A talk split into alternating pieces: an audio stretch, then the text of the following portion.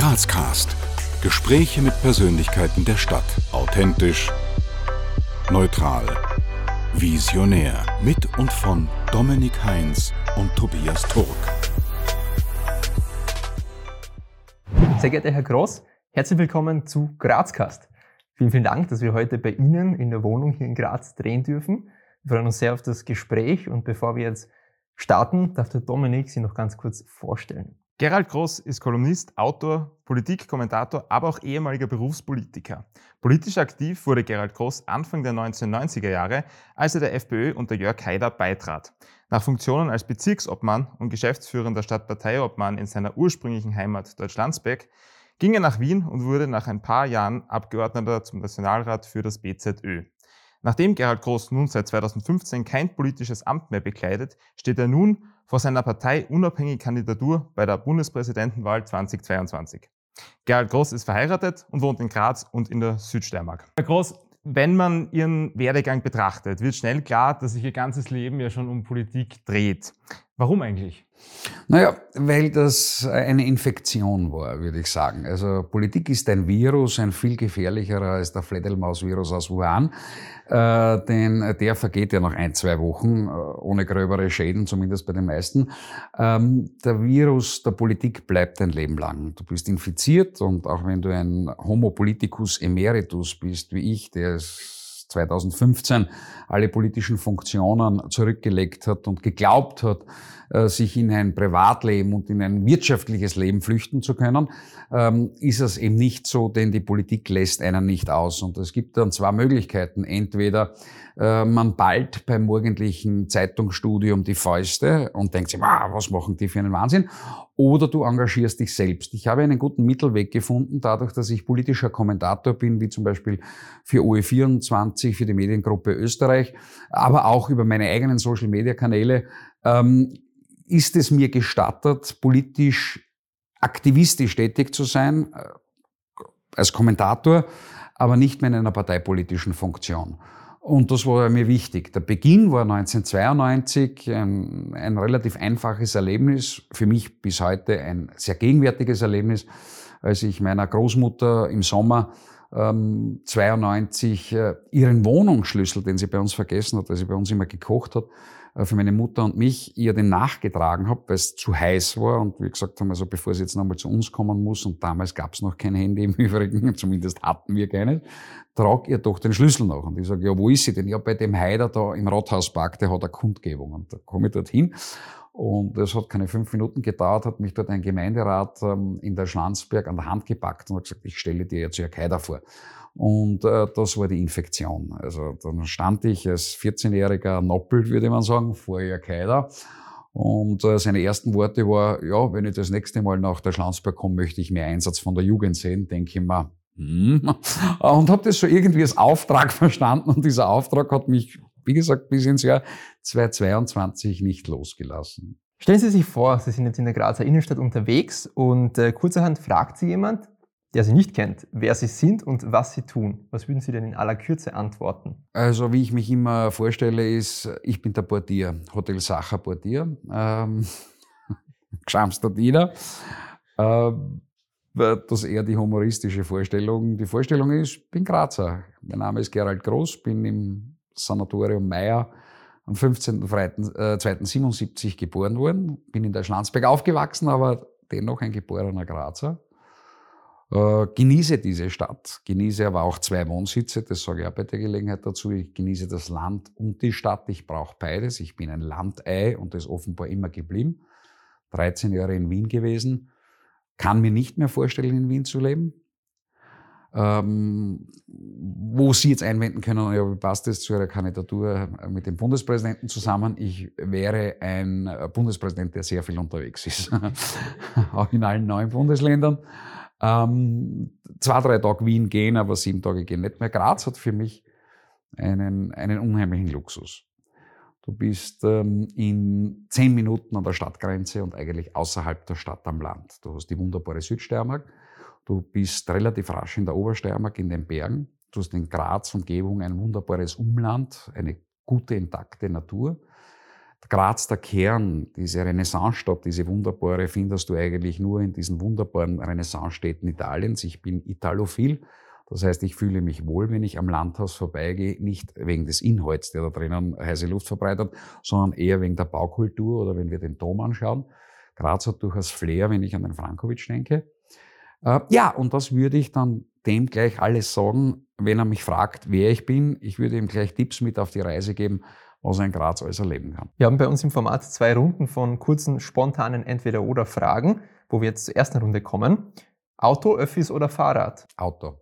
Frühaufsteher oder Abendmensch? Frühaufsteher. Schlossbergbahn oder Schlossbergtreppe? Schlossbergbahn. Punsch trinken am Hauptplatzer Christkindlmarkt oder Sonnenliegen in der Augartenbucht? Weder noch. Kasematten oder Dom im Berg? Kasematten. Nutella-Brot mit oder ohne Butter? Mit Butter. also man sieht es auch irgendwie, oder? ich bin ein, ich bin ein, ähm, ich bin ein großer Anhänger der französischen Küche. Also ich bin frankophil und italophil. Und die französische Küche zeichnet aus viel Butter, viel Butter.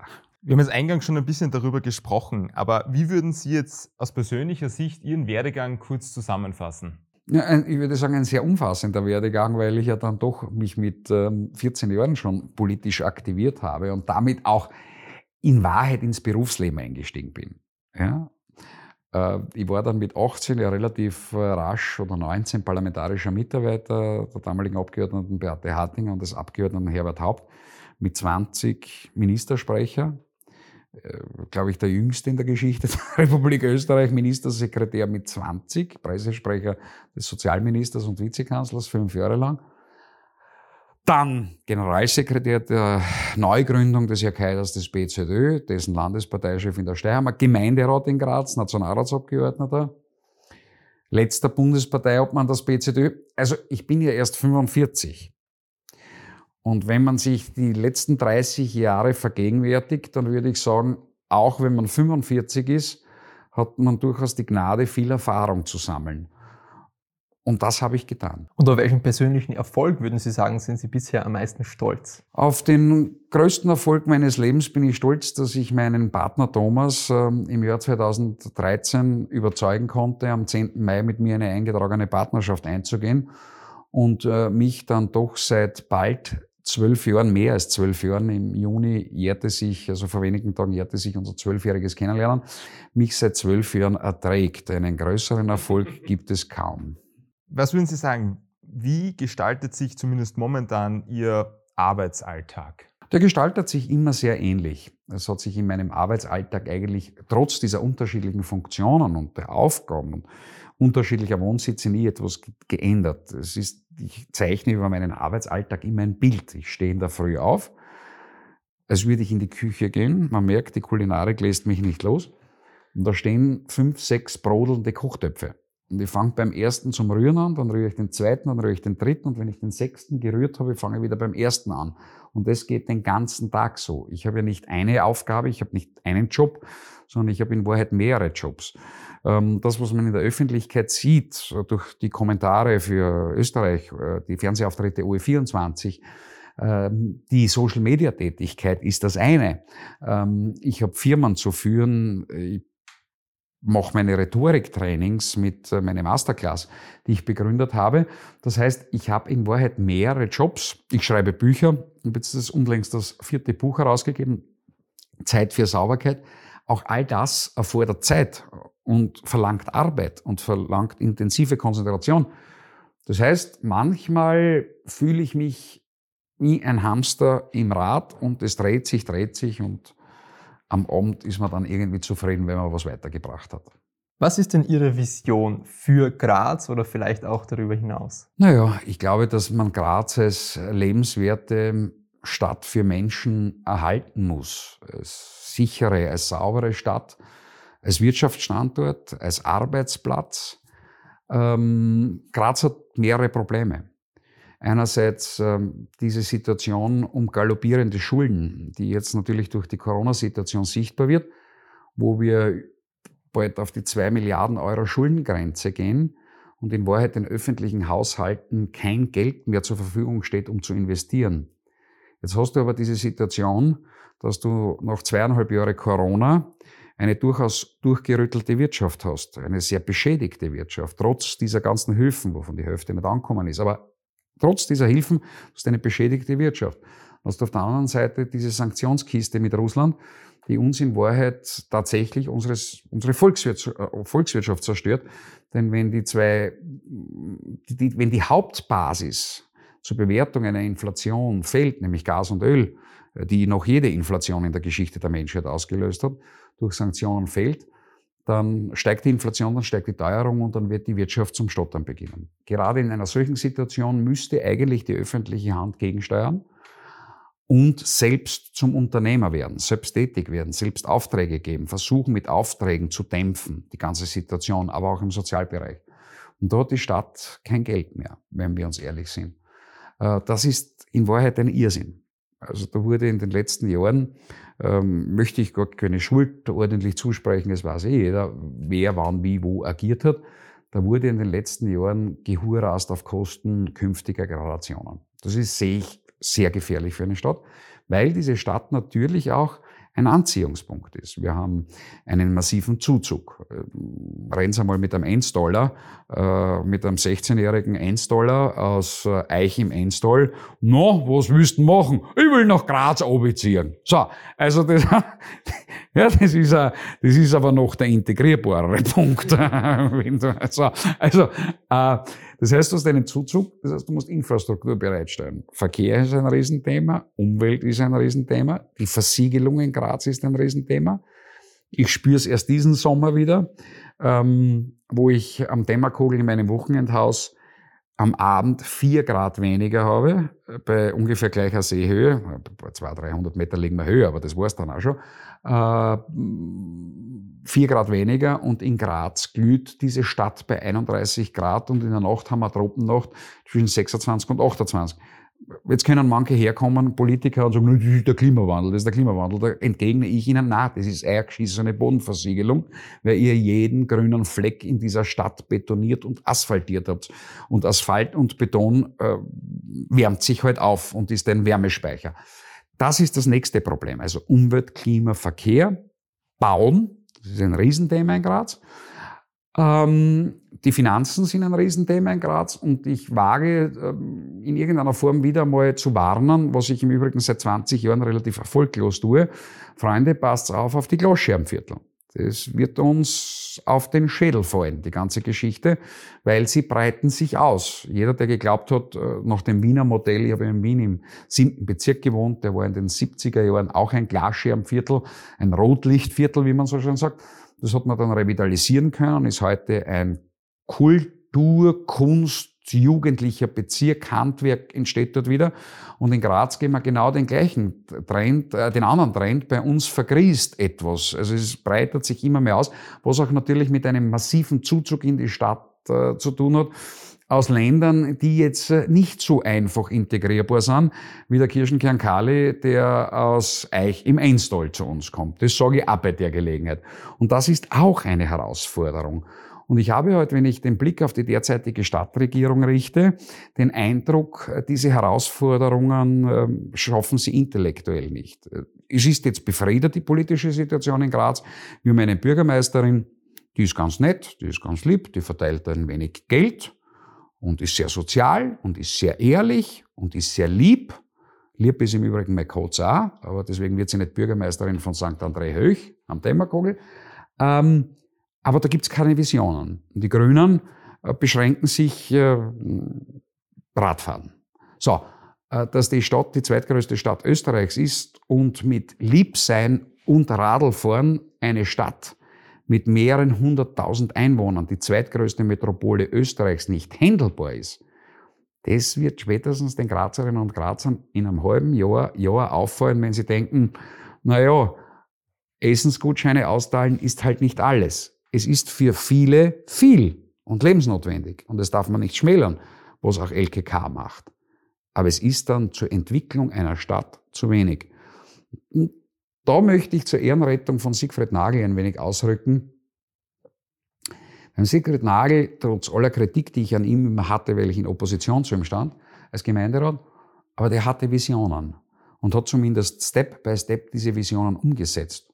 Kann man natürlich sagen, boah, Gondel auf die Mur oder an der Mur entlang und alles. Es war natürlich manches auch sehr skurril, also man kann sich auch übertrippeln, aber wir bräuchten so etwas, einerseits Verantwortung, soziale Verantwortung, aber auch wirtschaftliche Kompetenz, Visionen für eine Stadt.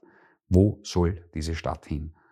Und das fehlt mir derzeit gänzlich. Was entgegnen Sie Kritikern oder kritischen Stimmen, die behaupten, dass ihre sehr scharfe und doch auch angriffige Art, äh, vor allem im Internet Stellung zu verschiedensten Geschehnissen und Entwicklungen zu nehmen, vielleicht mehr Hass im Netz befeuert, anstatt ein Harmonie- bzw. Gemeinschaftsgefühl zu fördern? Ah, ich halte Harmonie. Äh, ich möchte ein Zitat eines ehemaligen österreichischen Ministers bringen.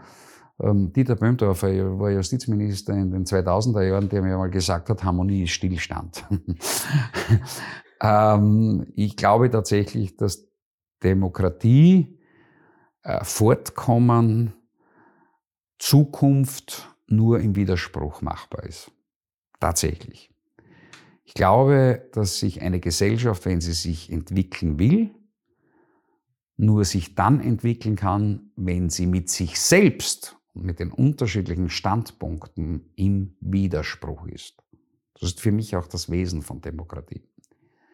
Und ich leiste dazu einen Beitrag seit vier Jahren. Es gibt natürlich manche, die sagen, um Gottes Willen, das ist ein Hassprediger und ein Hetzer und kennt das eh alles, denen richtig ausschaut, Freunde. Ihr habt ein Handy, ja, die meisten haben ein Apple, da gibt's da die Funktion, da schaltet man einfach ab. On, off. Direkt einfach. Also wer es nicht sehen will, muss es nicht sehen. Ich dränge es ja nicht jedem auf. Das Zweite ist, ich glaube tatsächlich, dass ich in einer gewissen Hinsicht Dinge anspreche, das auch der Erfolg ist im Übrigen, äh, dass sich andere Menschen eben nicht ansprechen lassen. Warum kann ich es? Weil ich unabhängig bin und weil mir niemand ans Zeug flicken kann. Ich bin von niemandem abhängig. Dass ich es anspreche, halte ich für immens wichtig. Dass ich einen Gegenpol einschlage, auch in den sozialen Netzwerken, zur veröffentlichten Meinung und damit die öffentliche Meinung abbilde, gegenüber der Minderheit der veröffentlichten Meinung, das ist heute auch für immens wichtig. Weil glauben Sie mir, die Mehrheit der Österreicherinnen und Österreicher denkt nicht so, wie Falter, Standard, aber in letzter Zeit auch die Kronenzeitung es ihren Abonnenten weismachen wollen. Ähm, die Mehrheit der Österreicherinnen und Österreicher wollen Sicherheit, wollen Verlässlichkeit, wollen Stabilität, wollen Rechtsstaat und Freiheit. Und alle diese Punkte, diese Grundbedürfnisse sind von der Politik die letzten Jahre, wenn nicht sogar Jahrzehnte, schändlich missbraucht worden. Wenn ich daran denke, was wir an Korruptionsaffären haben, also Punkt Vertrauen, fällt komplett. Wenn ich denke Sicherheit, wir haben mittlerweile Einzelfälle. Österreich hat einen Terroranschlag in Wien erlebt. Wir haben jeden Tag irgendwo, wir brauchen nur die Chronikabteilungen der Zeitungen aufschlagen, haben wir mit Anführung der jeweiligen Provenienz, bin ich wieder nicht beim Kirchenkankali aus Eich im Einstal, sondern dann doch aus einem Vertreter äh, tschetschenischer Volkstanzgruppen, im Messerwerfen vornehmlich spezialisiert, dann bringe ich das auf den Punkt. Da kann man natürlich einwenden, um Gottes Willen, das ist ja Rassismus und Hetze und alles da. Und ich sage, nein, ich stelle es nur dar. Äh, was ihr daraus selber macht, was ihr für, als Gesellschaft für Schlüsse daraus zieht, das ist eine Sache. Ich sage euch nur, was passiert. Und natürlich habe ich zum Beispiel in meinen zwei Büchern, in den letzten zwei Büchern Freiheit ohne Wenn und Aber und Zeit für Sauberkeit zwei wichtige Themen besprochen. Freiheit, der Grundrechtsbegriff, die Einschränkung der Freiheit, der ökonomischen Freiheit, Klimawandel, Debatte, Corona etc. Und Zeit für Sauberkeit, die Korruption. Ich bringe es einfach auf den Punkt. Und ich glaube, dass das das Geheimnis des Erfolgs ist, weil am Ende wildfremde Menschen auf mich zukommen und sagen, Herr Groß, erstens, Sie haben Mut und zweitens, Sie sagen genau das, was ich mir denke und mich nicht mehr getraue zu sagen. Und da halte ich dagegen und sage, Freunde, sagt es. Denn eine Gesellschaft wird sich nur aus dem Widerspruch entwickeln und nicht aus dem Gleichschritt einer blökenden Herde. Was würden Sie sagen oder was glauben Sie, wie tragen Sie dazu bei, die unterschiedlichsten Facetten unserer Stadt Graz zu formen? Naja, ich habe einmal als Gemeinderat, glaube ich, dann doch fünf Jahre dazu beigetragen, das eine oder andere in dieser Stadt zu formen, wenn es auch nicht von einem epochalen, von einem epochalen Charakter war. Aber ich glaube, dass wir damals mit unserer Zustimmung oder mit meiner Zustimmung meines Fraktionskollegen äh, zu Reininghaus, ähm, und das stand damals an der Kippe, es kam genau auf unsere zwei Stimmen an, äh, dass wir in Wahrheit, ähm, weil es sonst Gleichstand gegeben hätte und Reininghaus hätte nie entwickelt werden können, aber das wissen die wenigsten, tatsächlich den Ausschlag gegeben haben, dass die Reininghausgründe sich entwickeln konnten. Und ich glaube, dass das ein sehr nachhaltiger Effekt ist. Warum? Weil es ähm, das letzte Mal vor mehr als 100 Jahren waren, war, dass ein Grazer Politiker einen Stadtteil entwickeln konnte. Und das war der Freiherr von Jacomini. Und seit 100 Jahren hat kein Politiker mehr die Chance gehabt, einen Stadtteil zu entwickeln. Wir hatten damals die Chance, einen Stadtteil zu initiieren, auch wenn ich mit dem, was passiert ist, alles andere als zufrieden bin. Weil ich habe mir gedacht, da laden wir jetzt die geilsten Architekten der Welt ein, machen Architekturwettbewerbe, Graz, Stadt City of Design. Wir zeigen, wie man nachhaltig baut, wie man modern baut. Wir lassen eine neue, einen neuen Stadtteil entstehen, der einen genauso kulturellen Wert hat wie die Grazer Stadtkrone, bestehend aus Burgdom ähm, hier herum, rund um die Spurgasse. Ähm, und ich komme immer mehr drauf, wenn ich an dem neuen Stadtteil vorbeifahre, äh, der Marschall Tito hätte in Rijeka nicht besser bauen können, seine Bienenwaben, seine sozialen. Äh, da bin ich enttäuscht, was da passiert ist. Das möchte ich auch nicht verhehlen. Ich bin überhaupt enttäuscht, was in der Baukultur in dieser Stadt passiert, weil wir uns zu wenig anstrengen. Jetzt haben wir so eine gute, solide Basis. Aber Ihre Frage war, wie habe ich dieses Stadtbild oder wie trage ich dazu bei, dass dieses Stadtbild äh, oder dass diese Stadt sich entwickelt oder nicht? Ich trage es so bei wie jeder andere Bürger dieser Stadt auch. Äh, das heißt, ich lebe in dieser Stadt, halbe, halbe, Wochenendsitz da. Ich konsumiere in dieser Stadt, ich liebe, ich leide, ich feiere in dieser Stadt ähm, und äh, bringe meinen Beitrag zu dieser Stadt, sei es bekonär in Form von Steuern, sei es demokratisch in Form meiner Stimme. Und ähm, ja, es ist doch, glaube ich, ja kein Fehler, wenn der Präsidentschaftskandidat zur, äh, zur Präsidentenwahl 2022 wieder mal aus Graz kommt. Wir kommen jetzt zur zweiten Runde der spontanen Entweder-Oder-Fragen. GRK oder Sturm? Ach, schauen Sie, nachdem ich fußballtechnisch gänzlich unbegabt bin, also mein Turnlehrer mir eine Watschen angedroht hat als 13-Jähriger, nachdem ich ständig Eigentore geschossen habe, aber wohlgemerkt unabsichtlich. und ich einerseits sehr viele Freunde habe, die Sturmfans sind, aber auch Freunde habe, selbstverständlich wie den ehemaligen GRK-Präsidenten Harald Fischl, der GRK-Präsident ist, ähm, würde ich sagen, Graz tun unsere Fußballclubs sehr, sehr gut und ich würde mich freuen, wenn in Zukunft der GRK wieder die Rolle spielt, die er noch vor 20, 25 Jahren in dieser Stadt gespielt hat. 80-10 oder 80-20? 80-10. Bier oder Wein? Wein. Aufsteirern oder Grazathlon? Aufsteirern. Blabutsch oder Schöckel? Äh, weder noch.